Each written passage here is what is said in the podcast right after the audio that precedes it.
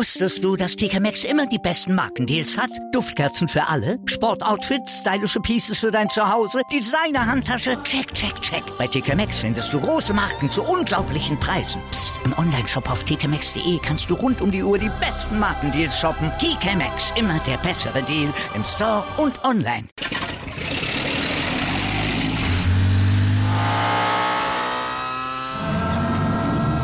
Von 0 auf 100.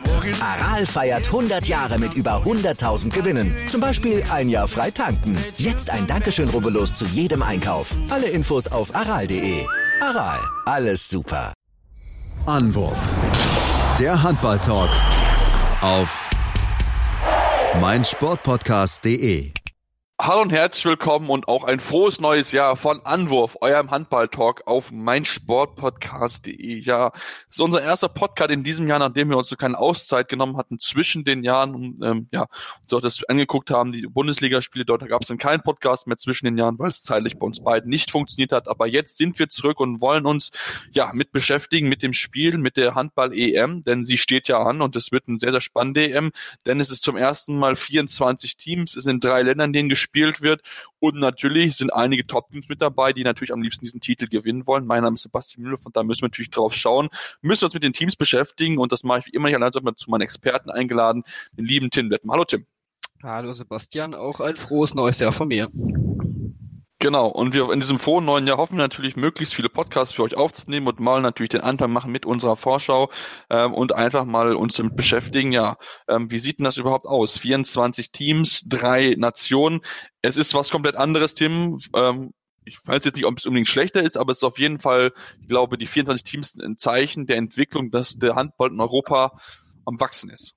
Ja, definitiv. Und ähm, wir werden ja dann gleich noch etwas genau auf die Gruppen eingehen und diese besprechen. Und ich finde, man hat wirklich äh, einige sehr ausgeglichene Gruppen, in denen viel passieren kann. Also es ist ja häufig so, dass bei solchen Reformen, wo dann mehr Teams bei einem Turnier dabei sind, ja die Kritik geäußert wird oder das, äh, die, das Bedenken. Ähm, ja, dass man dadurch so einen gewissen Qualitätsverlust hat, aber ich glaube, bei diesem Turnier sollte das eigentlich nicht der Fall sein. Ähm, wirklich gute Mannschaften dabei, auch äh, Mannschaften dabei, die sich jetzt in den letzten Jahren wirklich gut entwickelt haben. Und ja, von daher, ich denke, wir sollten ein sehr, sehr spannendes Turnier sehen das, das denke ich auch, wie gesagt, 24 Teams, das sind sechs Gruppen, jeweils vier Teams und damit ist natürlich für die Hauptrunde, die es ja dieses Jahr wieder gibt, ein bisschen anderes, denn, denn da kommen nur die ersten beiden Teams weiter und das ist natürlich, Tim, nochmal ein bisschen eine Verschärfung insgesamt.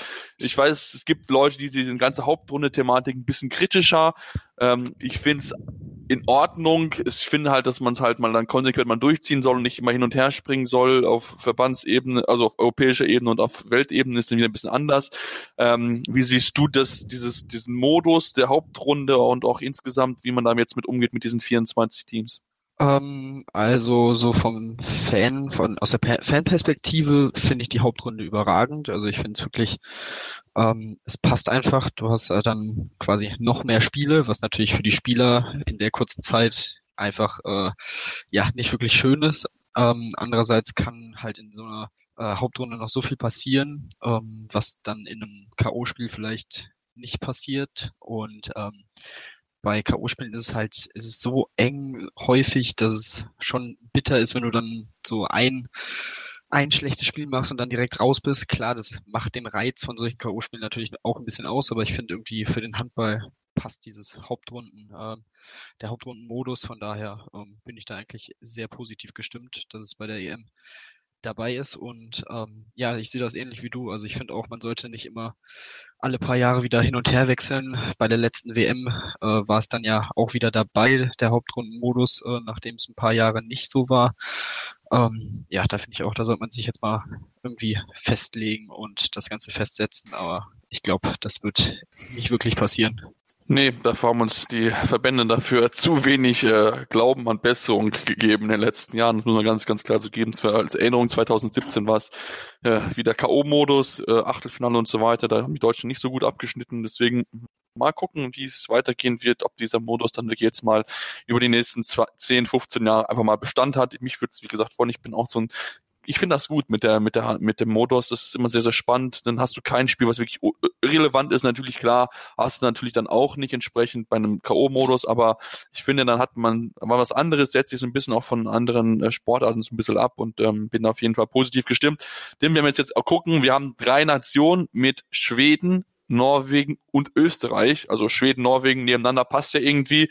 Österreich ist natürlich eine gewisse Distanz und wenn wir uns angucken, die Teams in Gruppe C und D, die beide in Trondheim spielen, müssen dann jeweils für die Hauptrunde nach Schweden, beziehungsweise aus deutscher Sicht geht es dann nach Österreich. Das ist natürlich dann eine gewisse Reisestrapazen, die die anderen Teams nicht haben. Ähm, ja, schwierig. Also ist natürlich dann ein Thema für die Mannschaften, wie man sich damit umgehen muss. Ähm, in sowieso schon einer relativ kompakten EM ähm, möchte man sowas eigentlich möglichst vermeiden.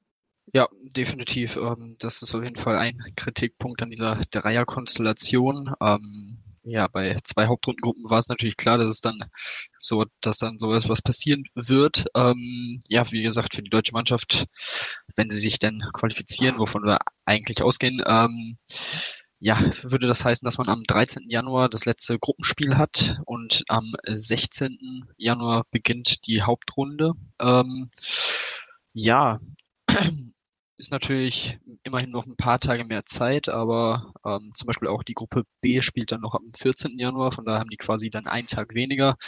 Das wird natürlich ein bisschen, ja, diesen Reisetag vielleicht ja, entkräften oder äh, gleichstellen, aber optimal ist es auf keinen Fall. Vor allem, ja, wie gesagt, der Weg von Norwegen nach Österreich ist ja jetzt nicht mal ebenso ähm, absolviert. Von daher, das ist natürlich so dieses äh, dieses Ding an der EM. Also Norwegen, Schweden, absolut verständlich, wenn man das äh, in den beiden Ländern, die ja direkt nebeneinander liegen, austrägt. Aber Österreich passt da irgendwie nicht wirklich rein. Finde ich auch. Also gar nichts gegen Österreich. Ich finde schön, dass Österreich mit dabei ist und haben sie auch 2010 was, glaube ich, wo sie die EM gemacht haben, haben sie es auch wirklich gut gemacht mit den Schweizer damals zusammen, wenn ich mich richtig erinnere. Also von daher, das ist schon positiv, aber diese Kombination, sie wirft schon auf jeden Fall ein komisches Licht. Also das hätte man mit Sicherheit vielleicht dann mit Dänemark oder vielleicht auch Finnland vielleicht noch dazu machen können. Das wären auf jeden Fall kürzere Wege dort gewesen. Ja, Tim, ähm, gibt noch ein weiteres Thema, bevor wir uns mit den Teams und den einzelnen Gruppen beschäftigen wollen. Und zwar haben jetzt auch die Spanier gesagt, jetzt auch zuletzt, dass in einfach eine relativ kurze Vorbereitungszeit besteht. Denn wenn wir uns gucken, die deutschen Mannschaften haben vor dem äh, Spiel am Samstag erst drei Trainingseinheiten bestreiten können, weil einfach natürlich noch Bundesliga gespielt ist, dann war Neujahr mit dabei. Und jetzt fängt es schon am Donnerstag an also am, jetzt an diesem kommenden Donnerstag, ist natürlich sehr, sehr kompakt, sehr, sehr dicht. Man möchte gucken, dass man ein bisschen Regenerationszeit, äh, Regenerationszeit hat in Richtung Olympia. Es macht natürlich trotzdem nicht so gut, wenn du dich nicht wirklich darauf vorbereiten kannst auf das Turnier und vielleicht gewisse Abläufe, die man einfach braucht im Handballsport, dann nicht so eintrainieren kannst, wie du es gerne als Trainer gerne haben möchtest. Ja, definitiv. Und ähm, ich finde es schon ein bisschen bedenklich, wenn man äh, ja darüber nachdenkt, dass vor allem die Bundesliga-Teams ja noch am 29.12. gespielt haben. Ähm, das ist dann quasi zwei Wochen her, äh, wenn die EM losgeht. Ähm, zwischendurch, also eine wirkliche Vorbereitung ist da nicht möglich. Äh, zum Beispiel, wenn man das auch mit dem Fußball vergleicht, die fahren dann noch vorher einen Monat gefühlt ins Trainingslager und haben Zeit ohne Ende, auch gezielt dann auch für Regeneration in der Vorbereitung zu sorgen. Das ist eigentlich kaum möglich vor diesem Turnier. Und was ganz interessant ist, ähm, bei der EM 2016, ähm, da war das Eröffnungsspiel am 15. Januar, das Endspiel am 31. Bei der letzten EM 2018 war es dann auch schon vom 12. bis 28. und jetzt vom 9. bis zum 26. Also ja, es fängt immer früher an und geht trotzdem ja über den gleichen Zeitraum, was halt ähm, schon irgendwie ein bisschen komisch ist. Also ähm, ich glaube, die Bundesliga spielt dann jetzt auch direkt am 1.2. wieder, wenn ich es richtig im Kopf habe. Also das ist auf jeden Fall ja, ähm, ordentliches Pensum und ja, aber es ist immer wieder dasselbe. Man, wenn man drüber nachdenkt, vielleicht es mal in den Sommer zu legen oder so, dann kollidierst du da zum Beispiel dieses Jahr mit Olympia oder Fußball, EM. Also von daher, man muss es halt im Winter machen, aber optimal ist es auf keinen Fall. Ja, man kann ja mal drüber nachdenken, das nur alle vier Jahre stattfinden zu lassen. Also ich ja. bin ja jemand, der halt nicht äh, nicht sagt, ich brauche jede zwei Jahre oder jedes Jahr ein großes Turnier im Handball. Das braucht der Sport nicht. Der Sport ist gewachsen ähm, und wenn du jetzt jedes Jahr ein Turnier hast, weiß ich nicht, ob das dem Sport insgesamt so hilft, wie man das gerne hätte. Deswegen ähm, kann man, glaube ich, dann vielleicht eher darüber diskutieren, dass man sagt, okay, wenn man alle die WM nur noch alle vier Jahre und nehmen uns dann dafür ein bisschen mehr Zeit, dann geht die vielleicht die Saison ein bisschen länger, dann fängt das alles ein bisschen später wieder an im kommenden Jahr. Also das ist dann vielleicht etwas, was man vielleicht eher mal in Betracht ziehen könnte. Aber dieser Trend hin, dass man immer früher anfängt, um die Saison hinten raus zu verkürzen, finde ich schwierig, weil einfach dann natürlich die, der Druck höher ist. Du hast weniger Zeit als Nationaltrainer. Das ist alles so eine Entwicklung, die mir im Sport nicht gefällt, aber da können wir im Handball äh, schon lange Diskussionen darüber führen, dass alles schief läuft bei der Planung von Spielen und anderen Geschichten und nicht Kommunikation, die dort stattfindet zwischen Funktionären, Vereinen, Ligen und Spielern. Ähm, das ist etwas, was dem Sport noch auf jeden Fall sehr, sehr weh tut. Ja, Tim, dann lass uns vielleicht dann mit dem Thema abschließen, bevor wir uns hier in stundenlangen Diskussionen äh, verwickeln und ähm, darüber reden, ähm, ja, auf das Turnier zu sprechen zu kommen und uns mit den einzelnen Gruppen zu beschäftigen. Lass uns anfangen mit der Gruppe A. Wir fangen chronologisch natürlich an. Ähm, Gruppe A, finde ich persönlich, ist eine Gruppe, die vielleicht ein Team hat, was ein bisschen vorne oben steht mit den Kroaten und dann hast du mit Serbien, Montenegro und Weißrussland drei Teams. Das sind alles so ein bisschen so eine Wundertüte, würde ich mal sagen. Also für mich ist da so ein bisschen die Kroaten, wenn wir es damit anfangen, so ein bisschen das Team, was vorne weggeht. Mögliche Medaillenkandidat natürlich auch, gerade wenn wir uns die anderen Gruppen angucken, dass sie auf jeden Fall fürs Halbfinale mit reingezählt werden sollten. Das Team ist sehr, sehr gut besetzt. Eins ist so ein bisschen, die Außen habe ich so ein bisschen bedenken, weil sie halt relativ jung sind und noch nicht so viel Erfahrung haben. Ja, definitiv. Also ähm, für mich auch die Kroaten in der Gruppe der Favorit. Ähm, ich finde dahinter ist es ziemlich offen. Also Weißrussland und Montenegro sind eigentlich immer ja Wundertüten bei solchen Turnieren, die auch gerne mal ähm, die Großen ärgern können und wirklich sehr unangenehm auch zu bespielen sind. Ähm, ja, und die Serben ähm, haben in den letzten Jahren natürlich ähm, ja ziemlichen Verjüngungsprozess durchgemacht. Ähm, bei ihnen fällt ja jetzt auch der Milosaviev auf, das wird äh, aus, das wird ihm, wird ihnen auf jeden Fall sehr wehtun und ähm, das könnte natürlich ihre Chancen schon ein bisschen schmälern. Natürlich hat man immer noch einen Wladimir Chupara im Tor, das ist natürlich auch eine ordentliche äh, Bank. Aber ähm, ja, ansonsten denke ich, wird es für die Serben schon schwierig, weil es wirklich ein sehr, sehr, sehr, sehr junges Team ist, ähm, dass ich dann auch erstmal an dieses Niveau herantasten muss. Und ähm, ja, von daher, du hast gesagt, Kroatien definitiv auch ein, für mich ein äh, Kandidat aufs Halbfinale, weil einfach die ähm, ja der Pfad der Gruppen A bis C wirklich sehr, ja, was heißt schwach besetzt ist, also was Top-Teams angeht, finde ich. Ähm, du hast eigentlich mit Kroatien, Spanien und Deutschland drei Teams, die ich jetzt sehen würde, die um die Halbfinaltickets kämpfen. Und in den Gruppen D bis F hast du dann wirklich, ja, zwei, vier, vielleicht sogar fünf Teams. Also das ist dann schon nochmal ein ordentlicher Schlag.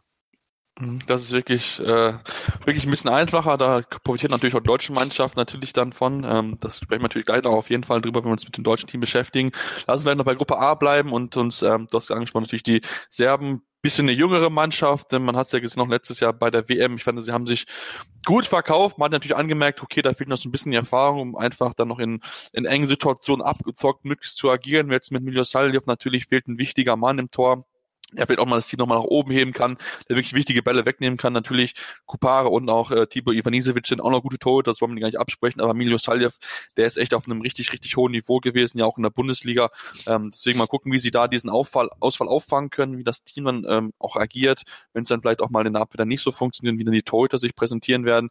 Ähm, spannende Frage ist natürlich, wer ist, wird denn für dich tendenziell die Nummer zwei? Ist es dann vielleicht eher Montenegro, weil sie haben ja auch bewiesen, sie haben zu Hause gegen Dänemark gewonnen, aber das Ding ist halt bei den Mont bei den Montenegroern, dass sie halt auch gerne mal gegen andere Teams verlieren. Also ähm, ja, was, was machen wir mit Montenegro? Sind sie für dich der Kandidat auf die Nummer zwei oder ist es zu schwierig zu sagen? Ähm, ja, es ist schon äh, extrem schwierig in der Gruppe. Ähm, also ich finde, Weißrussland, Montenegro und Serbien sind wirklich alle auf einem sehr ähnlichen Niveau. Ich glaube, das werden auch wirklich sehr, sehr knappe Spiele zwischen den drei Teams. Und ähm, ja, vielleicht kommt es dann am Ende sogar darauf an, wie ähm, hoch man dann gegen Kroatien verliert oder ob man da vielleicht einen Überraschungspunkt mitnehmen kann oder vielleicht sogar einen Sieg. Ähm, Vorteil von Montenegro ist natürlich ähm, mit Nebojsa Simic äh, von MT Melsung hat man wirklich auch einen sehr, sehr guten Torwart hinten drin. Vladen Lipovina ähm, ist natürlich auch bekannt aus der Bundesliga. Ähm, also von daher, die haben alle wirklich, alle drei Teams haben vielleicht ja bei den Weißrussen ein bisschen mit Abstrichen, Abstrichen aber wirklich einen sehr guten Torwart ähm, und ein, zwei gute Spieler, die durchaus in solchen Spielen dann auch einen Unterschied machen können, aber ich glaube, die sind wirklich auf einem sehr, sehr ähnlichen Niveau. Ja, das denke ich auch. Das wird, glaube ich, wirklich sehr, sehr spannend sein. Ähm, natürlich auch, wenn wir mal gucken, die Halle, wo sie spielen, das ist in Graz, das ist relativ nah auch an der Grenze rüber. Äh, das wird mit Sicherheit einige richtig heiße Duelle sein. Ich gehe davon aus, dass die Fans aus Ländern wie Serbien, Montenegro, Kroatien das ist nicht so weit bis nach Österreich. Die werden mit Sicherheit dort fleißig anreisen. Man hört ja schon auch aus Österreich, dass die äh, Spiele schon sehr, sehr gut verkauft worden sind, dass die jetzt echt gut weggegangen sind. Und ähm, ja, dann bin ich mal wirklich sehr, sehr gespannt drauf. Ich denke, Gruppe A kann echt spannend werden. Hinter Kroatien, für mich ist das oft der Favorit. Tim, trotzdem möchte ich aber jetzt von dir einen Tipp haben, wer wird Zweiter in Gruppe A? Ähm, ja, dann würde ich auf jeden Fall mit Montenegro gehen, einfach auch wegen dem Faktor Halle und Nähe zur Heimat. Also die montenegrinischen Fans sind ja auch durchaus ähm, bekannt dafür, generell von den Balkanländern, dass sie da ordentlich für Stimmung sorgen. Und ich sehe schon, schon doch das Potenzial bei ihnen, dass sie da sich durchsetzen können, auf jeden Fall, ja. Ja, ich denke auch, Montenegro ähm, das ist momentan auch so ein bisschen mein, mein, mein Tipp für das äh, Nummer zwei. Dabei ist immer das Thema die Einstellung. Wie gesagt, sie können auch mal gegen Ferreur unentschieden spielen. Aber wenn das Team will und das Team, und das Team richtig eingestellt ist, dann ähm, muss sich jedes Team in der Gruppe auch in einer Hauptrunde vor denen in Acht nehmen, weil die wirklich viel Qualität besitzen. Und ähm, ja, dann schauen wir mal, ob es passieren wird. Wir machen jetzt eine kurze Pause und kommen dann gleich zurück und dann noch Gruppe B, C, D, E, F, Deutsch-Team. Die, die, die Franzosen sind noch mit dabei, die Dänen, die Norweger. Also auf jeden Fall dranbleiben. Hier bei Anwurf, eurem Handball-Talk auf meinsportpodcast.de. Wusstest du, dass TK Maxx immer die besten Markendeals hat? Duftkerzen für alle, Sportoutfits, stylische Pieces für dein Zuhause, Designer-Handtasche, check, check, check. Bei TK Maxx findest du große Marken zu unglaublichen Preisen. Psst. im Onlineshop auf tkmaxx.de kannst du rund um die Uhr die besten Markendeals shoppen. TK Maxx, immer der bessere Deal im Store und online. Wieder live von ihrem Toyota-Partner mit diesem Leasing-Auftakt. Der neue Toyota Jahreshybrid. Ab 179 Euro im Monat. Ohne Anzahlung. Seine Sicherheitsassistenten laufen mit. Und ja, ab ins Netz mit voller Konnektivität. Auch am Start die Toyota Team Deutschland Sondermodelle. Ohne Anzahlung geht's in die nächste Runde. Jetzt los sprinten zu ihrem Toyota-Partner. Die komplette Welt des Sports. Wann und wo du willst.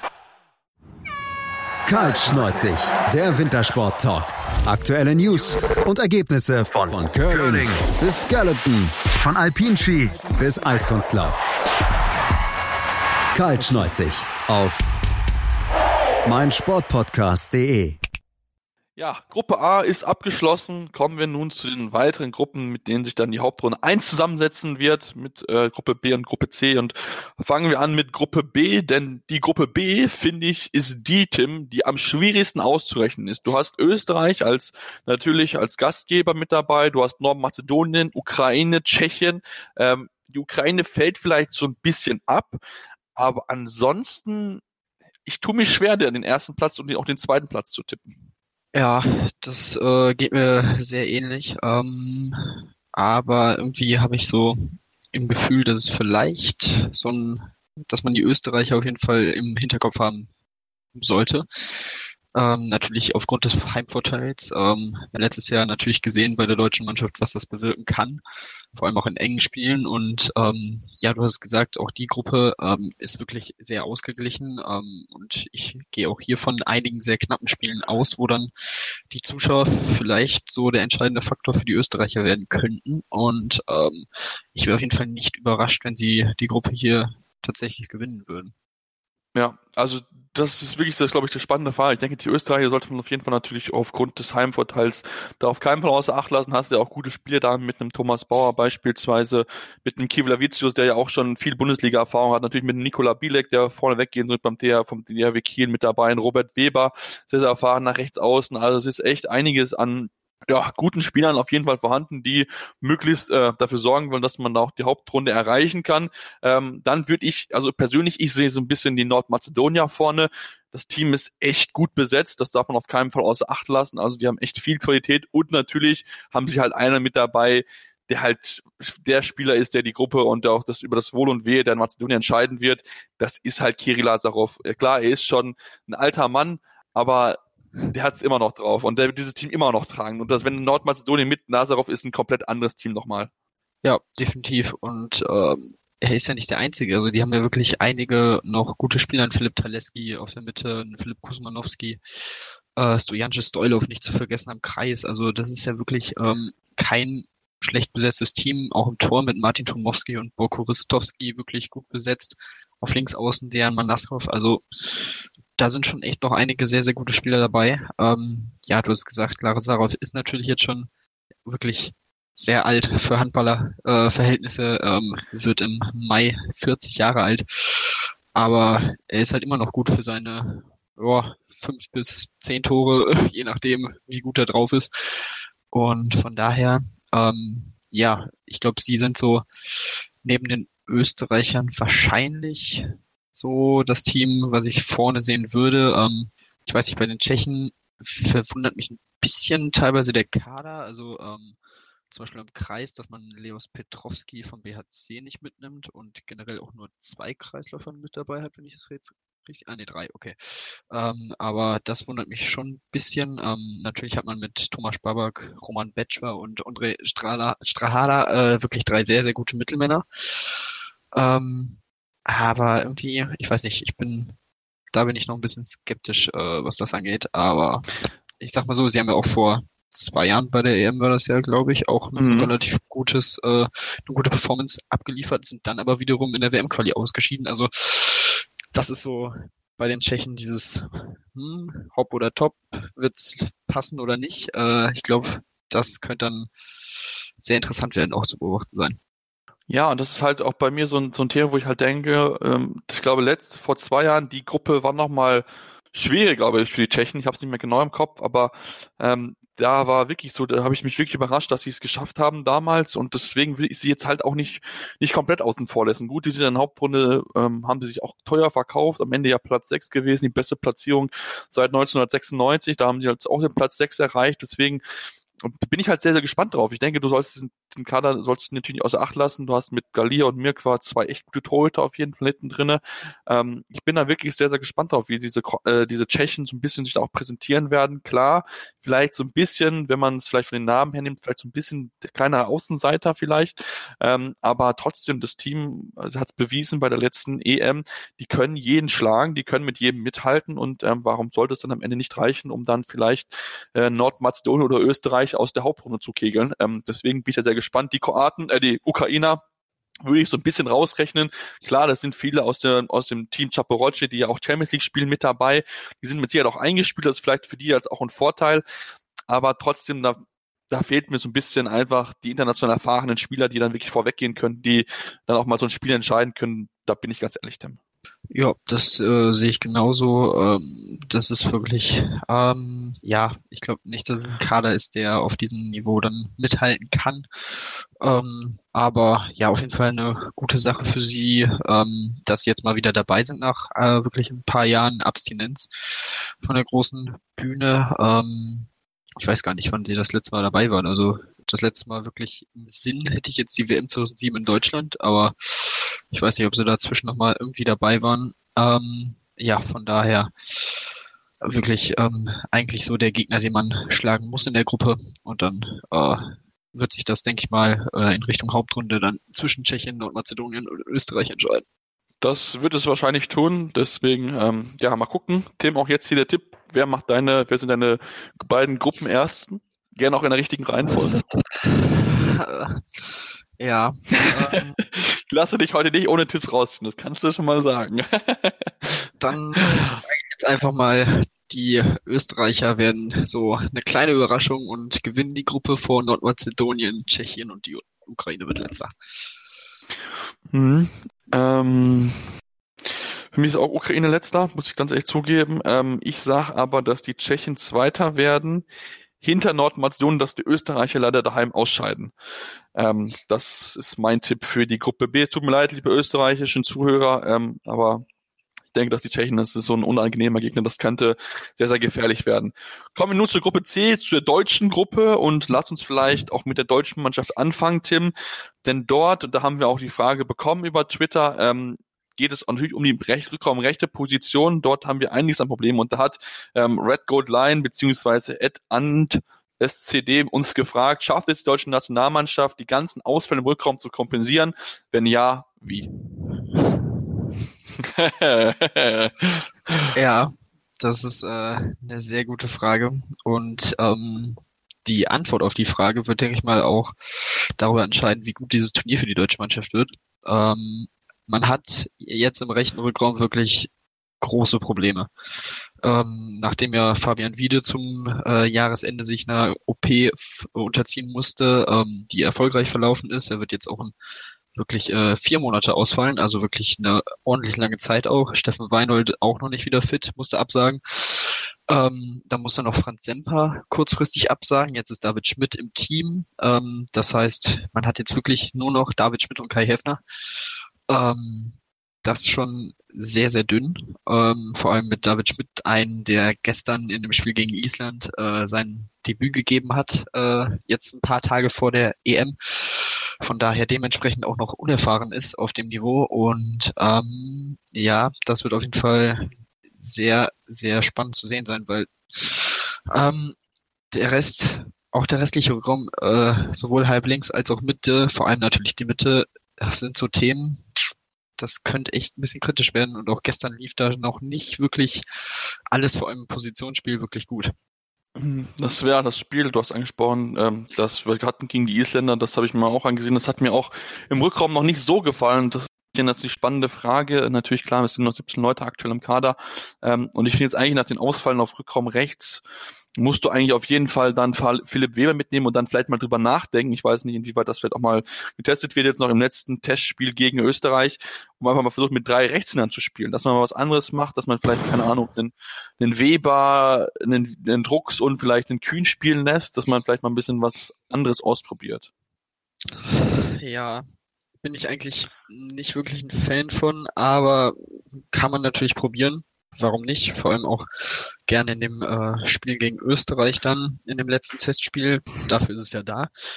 Ähm, aber ich weiß nicht, ähm, klar hast du dann auf äh, auf halb links und Mitte wirklich auch Leute, die ins 1 gegen 1 gehen können, die dann auch durchaus auf halb rechts dementsprechend agieren könnten. Ähm, aber ich weiß nicht, auch so optimal ist es natürlich nicht. Ähm, da bin ich auch, ja, es wird interessant zu sehen sein, was der Bundestrainer da macht. Ähm, auch vielleicht, was gibt's denn sonst noch für Möglichkeiten, dass man vielleicht jetzt tatsächlich häufiger die zwei Kreisläufer sieht und dann einfach nur mit einem Linkshänder spielt, dass dann der Mittelmann sich so ein bisschen so zwischen halb rechts und Mitte aufhält. Ähm, das könnte ich mir vielleicht noch vorstellen, aber ja, das ist auf jeden Fall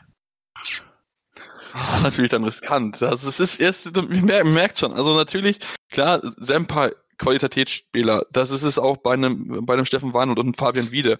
Und wenn wenn der einen von den, wenn Wiede und Weinhold mit dabei wären, dann würden wir vielleicht auch dann mehr mit zwei Linkshändern im Rückraum spielen. Das wäre mit Sicherheit das schon so ein, ein anderes Mittel gewesen. Jetzt musst du halt, halt wirklich was überlegen, was du es halt taktisch halt wirklich löst. Ob du wirklich sagst, okay, wir nehmen dann vier Kreise mit, auch wenn ich es nicht möchte, einfach weil dann deine zweite Welle nicht funktioniert. Und das war das große Thema in der letzten großen Turnier, dass wir das nicht hingekriegt haben, hat mir auch gestern nicht so gut gefallen, also am Samstag bei dem Testspiel.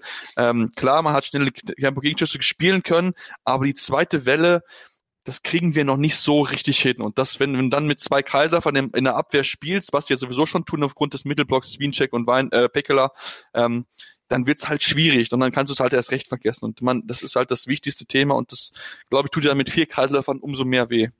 Ähm, ja, das stimmt. Ähm, was ich auf jeden Fall auch aus dem Spiel mitnehme und ganz interessant fand, ist, ich glaube, Christian Prokop hat es sogar selber gesagt, dass man wirklich darauf geachtet hat, dass man ähm, wenige Abwehrangriffwechsel hat, damit man eben, nicht so wie bei der letzten WM, äh, ja, damit man da wirklich ein gutes Tempospiel aufziehen kann. Ähm, und ich finde, es hat phasenweise tatsächlich auch gut funktioniert. Natürlich noch nicht so in dem Ausmaß, wie man sich das vielleicht wünschen würde, ähm, aber auf jeden Fall schon mal besser äh, als die letzten Male und die letzten Spiele, was aber ehrlich gesagt auch nicht allzu schwer ist. Ähm, aber ja, das ist natürlich so das zweite große Thema und generell natürlich, was noch dazu kommt, ist diese ähm, Nicht-Eingespieltheit des Rückraums ähm, plus diese kurze Vorbereitungsphase. Also es ist wirklich das Spiel gegen die Niederlande, das Auftaktspiel am Donnerstag, äh, kommt mir ehrlich gesagt schon nochmal wie so ein dritter finaler Test vor, ähm, ohne jetzt den Niederländern nahe treten zu wollen. Aber ähm, ich glaube, auch da wird noch einiges probiert werden, ähm, weil es kann einfach noch nicht perfekt sein. Nee, kann es auch nicht. Das müssen wir, glaube ich, auch, auch ganz klar so sagen. Und ich erwarte noch einfach, aber gewisse Sachen einfach mehr, denn wenn ich gucke, Julius Kühn war für mich irgendwie so gar nicht im Spiel drin. Da muss man viel mehr gucken, dass man ihm äh, ihm ja ihm Möglichkeit gibt, dass er in eine Position kommt, dann er ist einer der Spieler, die wir haben, der mal aus neun Meter so ein Ding einfach reinknallen kann. Und das haben wir dann auch teilweise dann zu wenig, die dann, weil sie zu viel eins gegen eins machen. Das ist, das ist ein Schmidt, ist es, es ist ein Hefner, es ist ein Drucks, es ist auch ein Weber, auch wenn der auch mal aus neun Metern werfen kann. Das hat man auch gestern ja jetzt erst ein anderes Mal gesehen. Da wünsche ich mir einfach mehr, dass einfache Tore fallen. Ich habe es auch irgendwo auf Twitter gelesen. Ich weiß nicht, ob es bei Gary Pauband gewesen ist, der geschrieben hat, ähm, die einfachen Rückraum, Tore aus dem Rückraum fehlen. Und was wir auch sagen müssen, müssen, Tim, die Abwehr war nicht so stabil wie jetzt in den letzten Jahren. Also auch da muss noch ein bisschen mehr an der Abstimmung gefeilt werden. Ja, definitiv. Ähm, das ist mir auch negativ aufgefallen. Also man hatte wirklich ähm, sehr unkonzentrierte Phasen, auch Phasen, wo man wirklich sehr ungeordnet war in der Abwehr. Ähm, Prokop hat mit einer 6-0 begonnen, zwischenzeitlich mal auf 3-2-1 umgestellt. Ähm, ja, das war auch auf jeden Fall, finde ich, schon ein bisschen besorgniserregend, weil das ja eigentlich in den letzten Jahren immer die Stärke war und nur so konnte man äh, einige Spiele gewinnen. Ähm, von daher, da muss man sich auf jeden Fall auch noch ähm, ja vielleicht die richtigen Formationen finden. Ähm, was natürlich positiv war, waren, dass sowohl Andy Wolf als auch Yogi Bitter wirklich sehr, sehr gut gehalten haben gestern. Ähm, auch wenn vor allem Bitter dann in der zweiten Halbzeit ähm, also in der, in der zweiten Hälfte der zweiten Halbzeit ähm, schon ziemlich allein gelassen wurde teilweise, wo dann auch äh, ein paar Gegentore mehr gefallen sind. Ähm, aber das ist auf jeden Fall so ein bisschen das Positive, was ich rausnehmen würde aus der Abwehr. Aber auch da ist noch einiges an Arbeit vor dem Team. Das finde ich auch. Also da muss wirklich noch, noch was getan werden. Ihr merkt schon, wir sind ein bisschen skeptisch beim deutschen Team aktuell, aber man muss ja sagen, wir haben es ja, du hast ja angesprochen, das Spiel gegen Niederlande. Wir wollen Niederlande wirklich nicht zu nahe treten. Die sind, die haben echt gute Spieler mit dabei, einen Dani Bayens, aber auch andere Leute, die auch in der Bundesliga spielen. Ähm, aber natürlich ist es ihr erstes großes Turnier, womit sie überhaupt mit dabei sind. Ähm, sind noch relativ unerfahren. Und ich denke, davon kann man natürlich profitieren, denn das wichtigste Spiel wahrscheinlich, der in der ersten äh, Turnierhälfte wird sein, das Spiel gegen die Spanier. Denn wie gesagt, haben es ja schon angesprochen, es ist relativ leicht, die Hauptrunde. Du hast nur noch aus der anderen Gruppe eigentlich Kroatien, was ein wirklich harter Brocken ist. Ähm, klar, die anderen sollten mich unterschätzen, auf keinen Fall, aber das Spiel gegen Spanien musst du gewinnen, um dich schon ein bisschen sicherer zu fühlen, dass du Richtung Hauptrunde, äh, eins, also Richtung Halbfinale gehen kannst. Ja, das ist auf jeden Fall so. Du, ähm, Im Optimalfall nimmst du natürlich äh, keine Minuspunkte mit äh, in die Hauptrunde, das ist ganz klar. Ähm, dieses Spiel gegen Spanien ähm, ist wirklich sehr, sehr wichtig fürs deutsche Team. Es ist ähm, das zweite in der Gruppenphase am 11. Januar, ähm, also nächste Woche Samstag dann. Ähm, ja, das wird auf jeden Fall wirklich sehr, sehr wichtig sein. Ich, ich finde auf jeden Fall ist es schon mal positiv, dass man nicht direkt im ersten Spiel auf sie trifft. Das ist äh, ganz klar, weil da würde ich schon sagen, dass die Spanier dann durchaus schon ordentliche Stücken Favorit wären für mich. Jetzt, wenn man dann nochmal ein Spiel dazwischen hat, hat man sich vielleicht ein bisschen eingespielt und ähm, ja, vielleicht dieses Turniermannschaft, dieser Turniermannschaft-Charakter ist dann schon ein bisschen ausgeprägter. Ähm, aber ich bin ganz ehrlich, im Moment würde ich, ohne die Spanier jetzt groß äh, gesehen zu haben, schon eher auf die Spanier tippen äh, in dem Direktduell. Ja, ich meine, wir müssen uns ja nur den Kader angucken. Ich habe ihn gerade vor mir hier liegen. Ähm, fangen wir mal im Tor an. Perez de Vargas, Rodrigo Corrales, Barcelona, Paris Saint-Germain, Du hast einen Alexi Gomez, einen Ferran Soller auf den Außenpositionen, einen Aito Arino, einen Angel Fernandez. Ähm, du hast einen Alex Dujebaev, du hast einen Raul Entrios, der super erfahren ist, einen Juan Caneas. Ähm, du musst einen Apaz Derbig daheim lassen, weil du so viele gute Torhüter hast. Also dieser Kader ist so verdammt gut besetzt, Viran Moros noch nicht zu vergessen. Also das wird wirklich ähm, keine einfache Aufgabe für das deutsche Team und ähm, dann müssen wir vielleicht natürlich über das dritte Team besprechen in der Gruppe, über die Letten, die wir aber auch nicht außen vor lassen wollen. Auch sie sind zum ersten mit dabei. Ähm, klar, es wird für sie auch schwierig werden. Die Gruppe ist mit Sicherheit nicht einfach, ähm, aber ich denke, Dainis Christopanz, das wird mit Sicherheit spannend zu beobachten sein, wie weit er das Team tragen kann und ob es dann vielleicht dann zum ersten Sieg auch bei der EM reichen wird.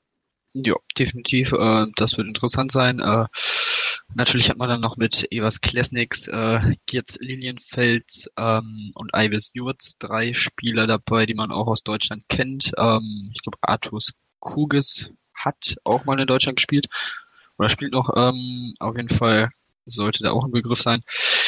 Ähm, von daher, ja, ich denke auch hier, dass für sie das direkte Duell gegen die Niederlande wirklich das äh, wichtigste Spiel wird in diesem Turnier. Ähm, gegen Spanien und Deutschland sehe ich bei äh, beiden Teams, also sowohl bei Lettland als auch bei der Niederlande, keine wirklich große Chance da, ähm, was mitzunehmen. Vielleicht noch eher bei der Niederlande, weil es eben das Auftaktspiel ist und äh, man durchaus erstmal reinkommen muss bei den Deutschen. Das kann natürlich dann durchaus eng gestaltet werden, das kann ich mir dann schon vorstellen, aber ähm, ja, im Endeffekt denke ich mal, dass Spanien und Deutschland da vorne relativ deutlich wegmarschieren werden. Mhm. Also für ich dann Spanien auf eins, Deutschland auf zwei in der Gruppe, ja? Ähm, genau, Spanien vor Deutschland. Dann würde ich die Niederlande auf drei tippen und Lettland auf vier.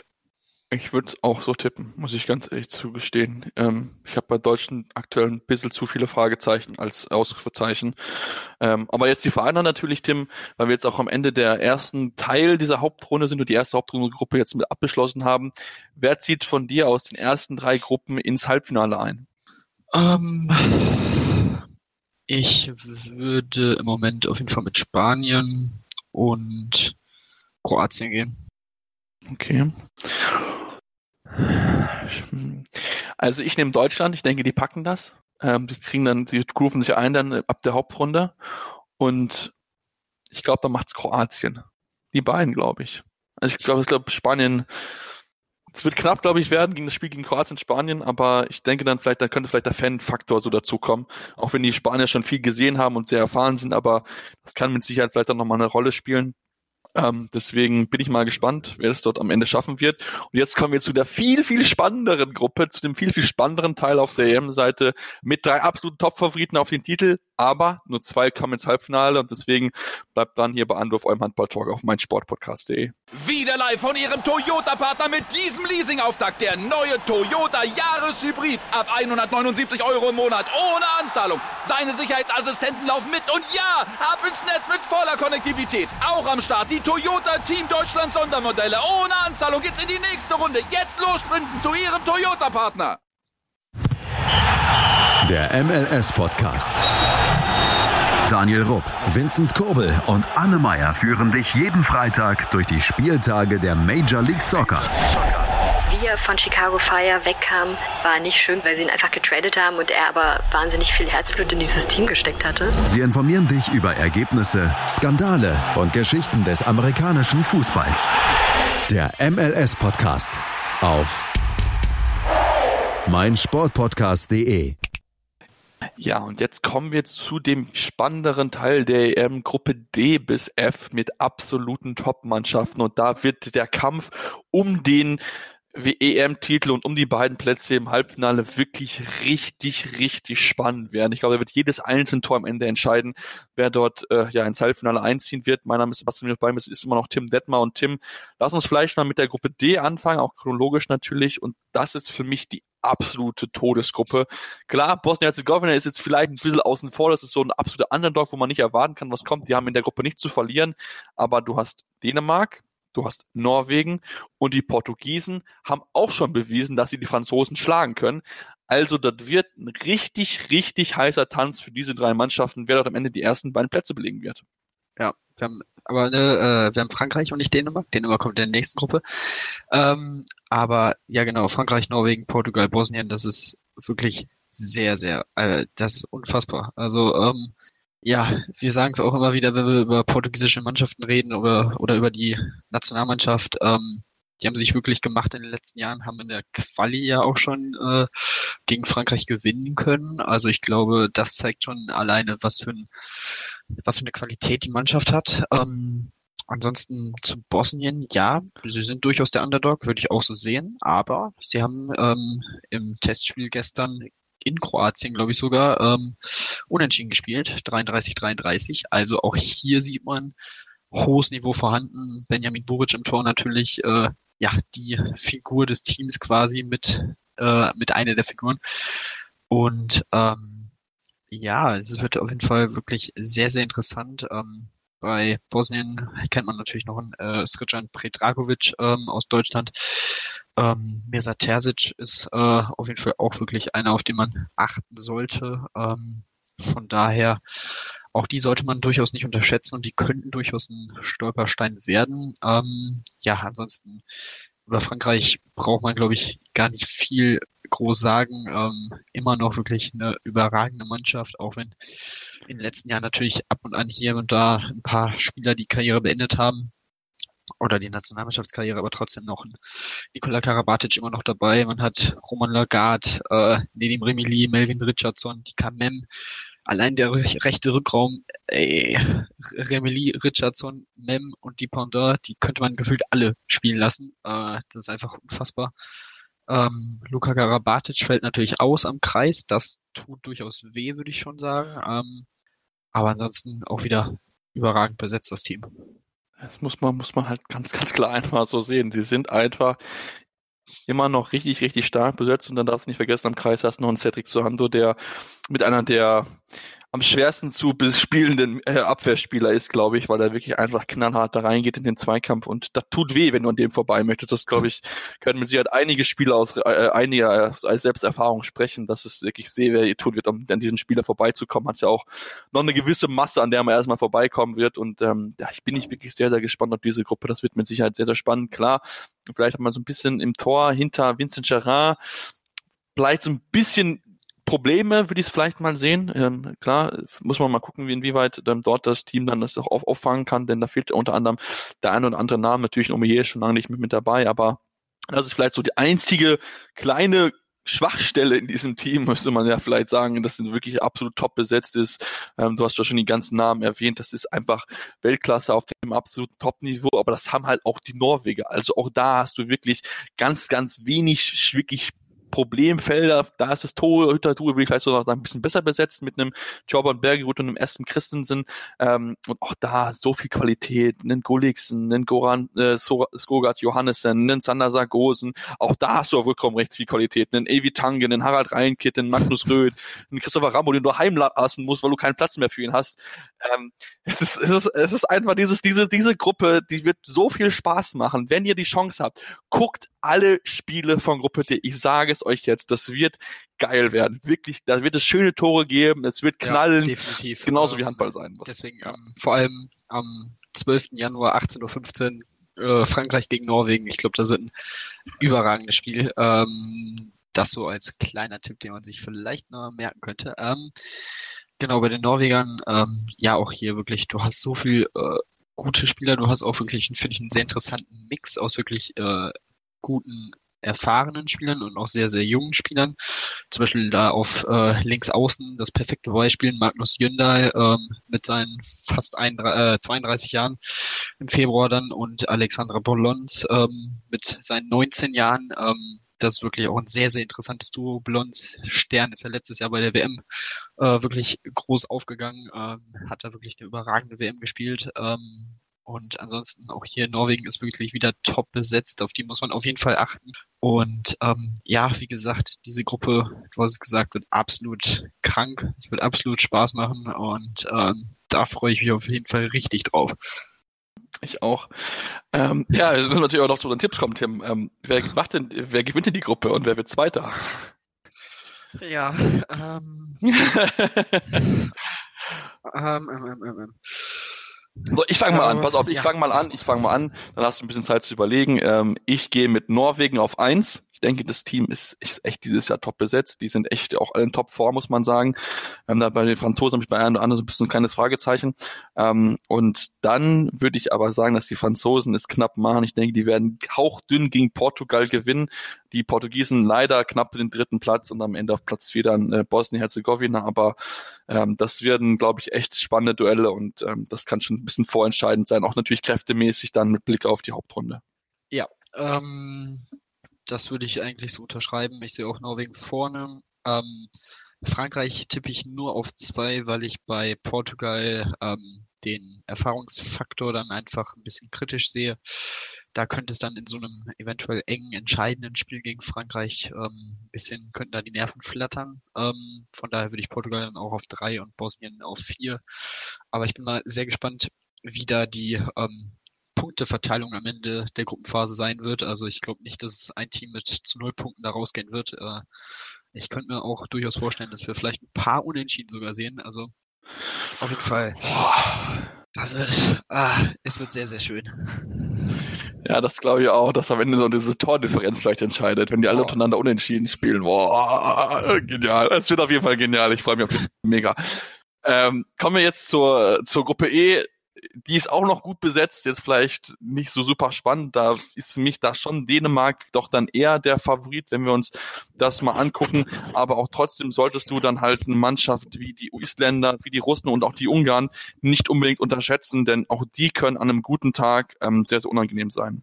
Ja, definitiv. Ähm, ich finde, ähm, Dänemark würde ich schon ein Stück vorne wegsehen. Ähm, Ungarn und Island glaube ich schon, dass sie dann um Platz zwei kämpfen werden. Die Russen sehe ich da schon ein Stückchen hinten dran. Äh, ja, aber auch hier wirklich ähm, sehr un durchaus unangenehme Gegner für die Dänen. Ähm, die Russen durchaus auch eine harte Truppe, sage ich jetzt mal. Ähm, von daher würde ich schon ähm, sagen, dass es auf jeden Fall durchaus fordernd ist für die Dänen, aber natürlich nicht zu vergleichen mit der Frankreich- und Norwegen-Gruppe.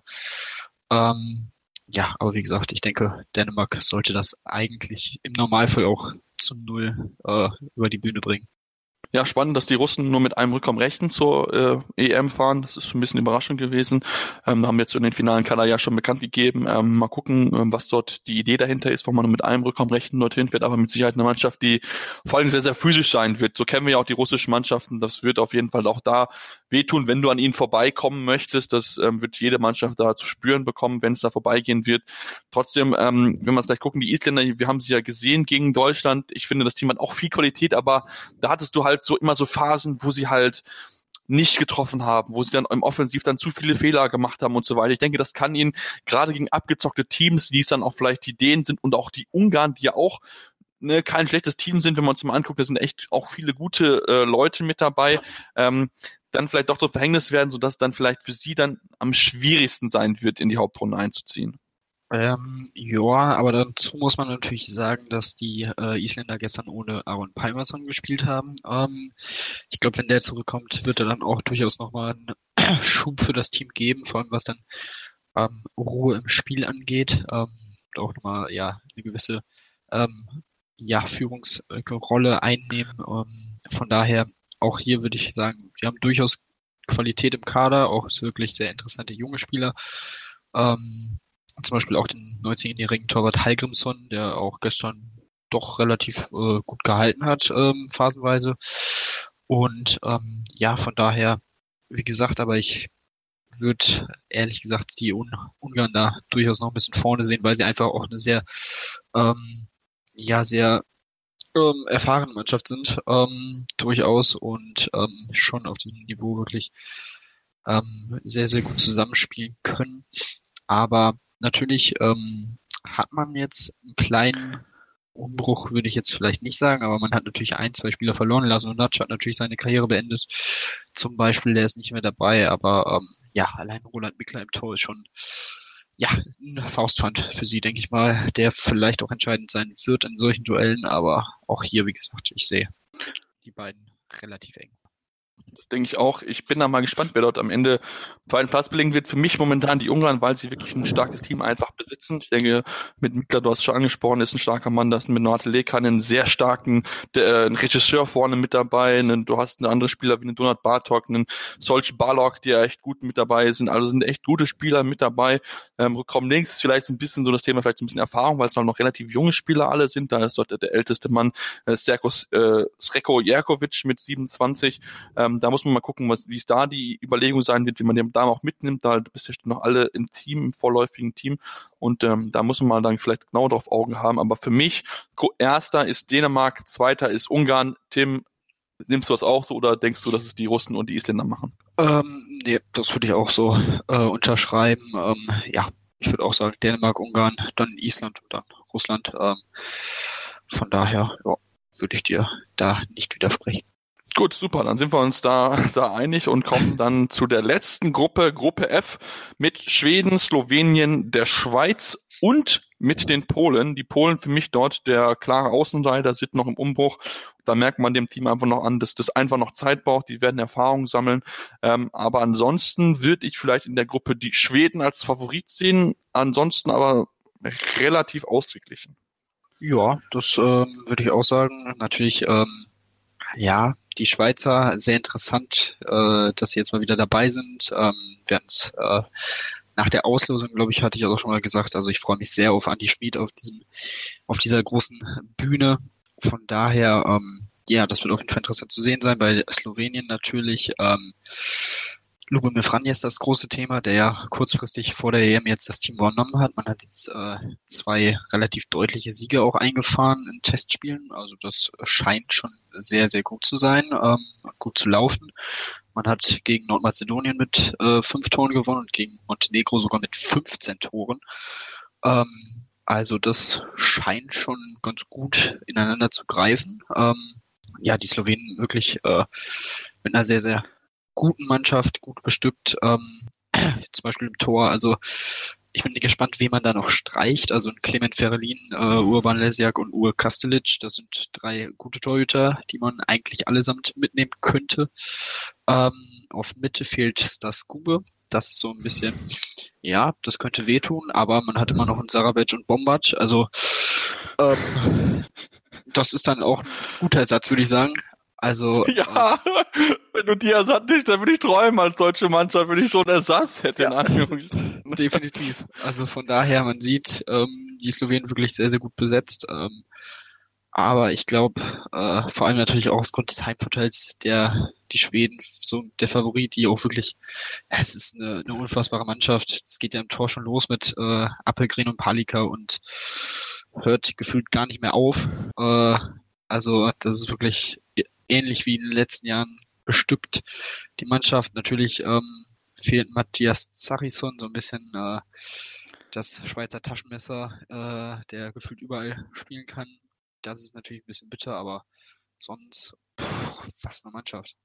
Gut, natürlich klar, auch Hampusanne würde wahrscheinlich auch fehlen. Ähm, das merkt man ja. vielleicht auch, gerade auch ein sehr abgezockter 7-Meter-Werfer. Ich werde nie vergessen, wie er da die Hebe bei den entscheidenden 7 Metern geworfen hat. Also das fehlt er dann schon, vielleicht auch in den entscheidenden Phasen, aber ansonsten ist das Team von vorn bis hinten wirklich sehr, sehr gut besetzt über Max Dagi, Jesper Nielsen, Andreas Nilsson am Kreis, du hast einen, äh, auch andere Spieler wie einen Albin Lagergren, einen Jim Gottfriedsson, einen Lukas Nilsson, einen Philipp Henningsson, also da ist wirklich noch viel Qualität, du musst sogar Matthias Sachisson daheim lassen, ähm, das ist auch schon so ein Thema, also das ist wirklich ähm, einiges Qualität dort, deswegen will ich auch die Schweden vorne sehen, denke aber, dass die Slowenen einfach weil sie auch verdammt viel Qualität in ihrem Kader haben. Du hast zum Beispiel noch einen Blasch Blagotinsek am Kreis, einen Netsch Setter auf Rückraum rechts, einen Juro Dolenitz auf Rückraum rechts. Das sind auch absolute Topspieler, einen Kasper Marguts, einen Blas Jansch auf rechts außen. Also da ist so viel Qualität in diesem Kader auch einfach vorhanden dass es, glaube ich, ein sehr, sehr spannendes Duell zwischen den beiden wird. Da wird auch entscheiden, wer dort am Ende ganz vorne stehen wird in der Gruppe, denn für mich sind die beiden schon die Favoriten dieser Gruppe. Klar, die anderen sollte man vielleicht nicht außer Acht lassen. Die Schweizer, ich bin gespannt, sie haben eigentlich nichts zu verlieren in der Gruppe, sie können wirklich absolut befreit ausspielen, haben auch gute Leute, gar nichts gegen, aber ähm, ich sehe da einfach aufgrund der Erfahrung und auch nochmal der ein Stück mehr Klasse die beiden vorne und sage, dass Schweden die Gruppe gewinnen und Slowenien als Zweiter weiterkommen wird. Ja, das äh, würde ich auch so sehen. Ähm, dahinter sehe ich auf jeden Fall die Schweizer auf drei, weil die Polen für mich noch ein bisschen zu stark im Umbruch sind. Ähm, die meisten Spieler kennen das Niveau noch nicht so wirklich. Ähm, von daher würde ich die Schweizer da schon doch ein Stückchen vorne sehen. Ähm, aber ja, ähm, ich bin wirklich sehr, sehr gespannt. Auch hier, ich kann mir durchaus auch vorstellen, dass die Slowenen Schweden schlagen können. Also von der Qualität im Kader her wäre das für mich gar keine Überraschung. Ähm, aber ja, allein wegen des Heimvorteils würde ich die Schweden dann definitiv vorne sehen. Das sehe ich auch. Und jetzt kommt die viel spannendere Frage. Wer kommt denn in der Gruppe, in der Hauptrundengruppe 2 weiter? Das ist ja jetzt die große Frage, die wir stellen müssen, Tim. Also, du hast Dänemark, die sind gut, werden wahrscheinlich ihre Gruppe ohne äh, mit zwei Punkten werden sie wahrscheinlich gewinnen. Dann hast du Schweden, Slowenien, die vielleicht mit einem Unentschieden reinkommen könnten und auch äh, Frankreich, Norwegen, die vielleicht mit einem Unentschieden reinkommen könnten. Ja, wer macht's denn jetzt?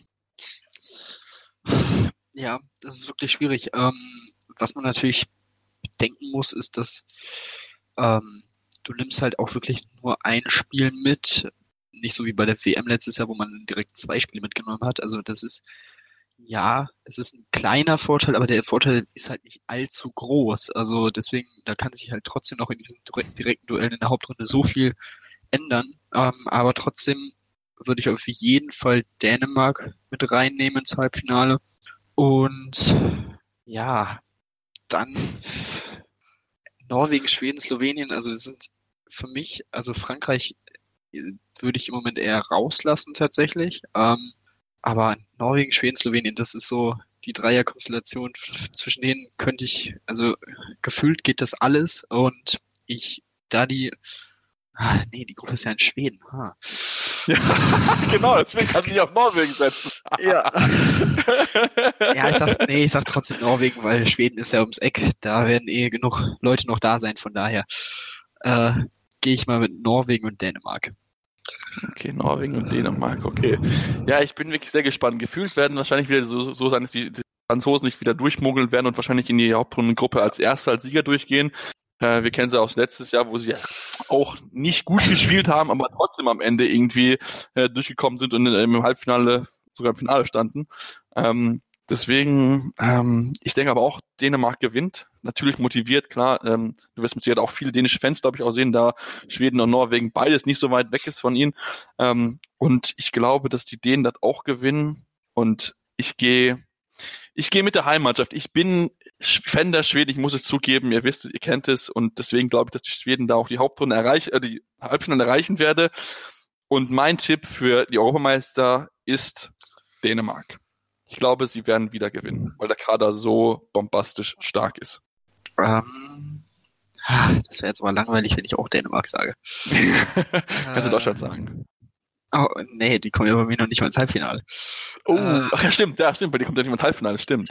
Ähm, ja, gut, dann gehe ich, dann gehe ich diesmal äh, mit Norwegen. Ich glaube, äh, sie haben letztes Jahr dann waren so nah dran und haben so ein gutes Turnier gespielt. Wir waren die letzten Jahre ja schon so nah dran. Äh, von daher, ich glaube, jetzt ist tatsächlich mal die Zeit für Norwegen gekommen. Und äh, ja, mal schauen.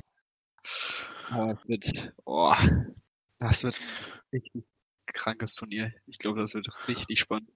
Ja, das werden viele, viele tolle, tolle Spiele. Ich habe gesagt, Gruppe D ganz, ganz dick im Kalender markieren, wenn die Spiele sind. Da wird es viel, viel tolle Spiele geben. Das muss ich jetzt schon mal ganz, ganz klar sagen. Deswegen da auch hier mal ganz dick anmarkieren. Natürlich auch deutsche Mannschaft gucken, mal gucken, wie weit sie kommen, wie weit sie die Probleme, die sie aktuell haben, lösen können. Und ähm, das wird eine super EM. Ich bin mir da ganz, ganz sicher. Wir werden euch natürlich während der WM auch begleiten, immer wieder neue Podcasts liefern. Müssen mal genau gucken, inwieweit wir das hinbekommen, vielleicht strategisch was zu machen. Das müssen wir mal in Ruhe gucken. Ähm, aber auf jeden Fall wird es von uns immer mal wieder was geben, ähm, spätestens jeden Fall in Deutschland spielen und ähm, ja, dann schauen wir mal, was die deutsche Mannschaft leisten kann bei der EM mit 24 Teams zum allerersten Mal, drei Nationen. am Ende wird es sehr, sehr spannend werden und ähm, ich freue mich darauf auf wirklich drei Wochen, knapp drei Wochen sind es ja, absolutes Handballfestival und ähm, mal gucken, wer dann am Ende dann den Titel in die Luft drücken wird. Ähm, wenn ihr uns natürlich folgen sollt, natürlich gerne, gerne Seppmaster56 auf Twitter und Tim ist Tim-Detmar23. Können uns gerne Fragen stellen, mit uns diskutieren. Welche sind eure Favoriten? Haben wir recht? Wen seht ihr da vielleicht auch vorne? Deswegen sind wir sehr, sehr gespannt drauf, wie ihr das sehen werdet und ähm, freuen uns auf eine geile EM und dann könnt ihr auf jeden Fall mehr von uns hier bei Anwurf, eurem Handball-Talk auf meinsportpodcast.de. Wieder live von Ihrem Toyota-Partner mit diesem Leasing-Auftakt. Der neue Toyota Jahreshybrid. Ab 179 Euro im Monat. Ohne Anzahlung. Seine Sicherheitsassistenten laufen mit. Und ja, ab ins Netz mit voller Konnektivität. Auch am Start die Toyota Team Deutschland Sondermodelle. Ohne Anzahlung geht's in die nächste Runde. Jetzt los sprinten zu Ihrem Toyota-Partner.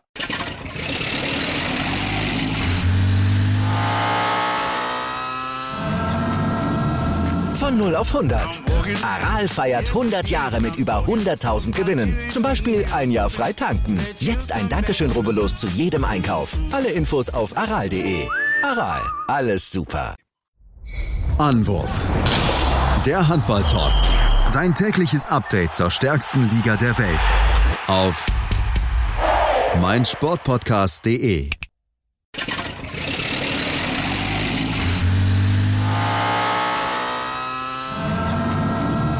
Von 0 auf 100. Aral feiert 100 Jahre mit über 100.000 Gewinnen. Zum Beispiel ein Jahr frei tanken. Jetzt ein Dankeschön, rubbellos zu jedem Einkauf. Alle Infos auf aral.de. Aral, alles super. Wie viele Kaffees waren es heute schon? Kaffee spielt im Leben vieler eine sehr große Rolle. Und das nicht nur zu Hause oder im Café, sondern auch am Arbeitsplatz. Dafür gibt es Lavazza Professional. Kaffee am Arbeitsplatz, der genauso lecker schmeckt wie in eurem Lieblingscafé. Die perfekte Kaffeelösung für jede Art von Unternehmen. Klein, mittel, groß. Ihr habt auf jeden Fall einen Kaffee, der schmeckt. Die richtige Motivation für eure Arbeitstage. Alle Infos zu Lavazza Professional findet ihr auf lavazzapro.de mit allen Kaffeelösungen für euer Büro. Ich habe mich natürlich schockverliebt, weil die war wirklich ganz, ganz klein. So begann die Mensch-Hund-Beziehung zwischen Christina und Tierschutzhund Frieda. Und wie es danach, nach dem ersten Moment der Verliebtheit, so weiterging und welche Klippen es danach zu umschiffen galt, das hört ihr in der neuen Ausgabe von Iswas Dog, dem Podcast für harmonische Mensch-Hund-Beziehungen. Iswas Dog? Mit Malte Asmus. Überall, wo es Podcasts gibt.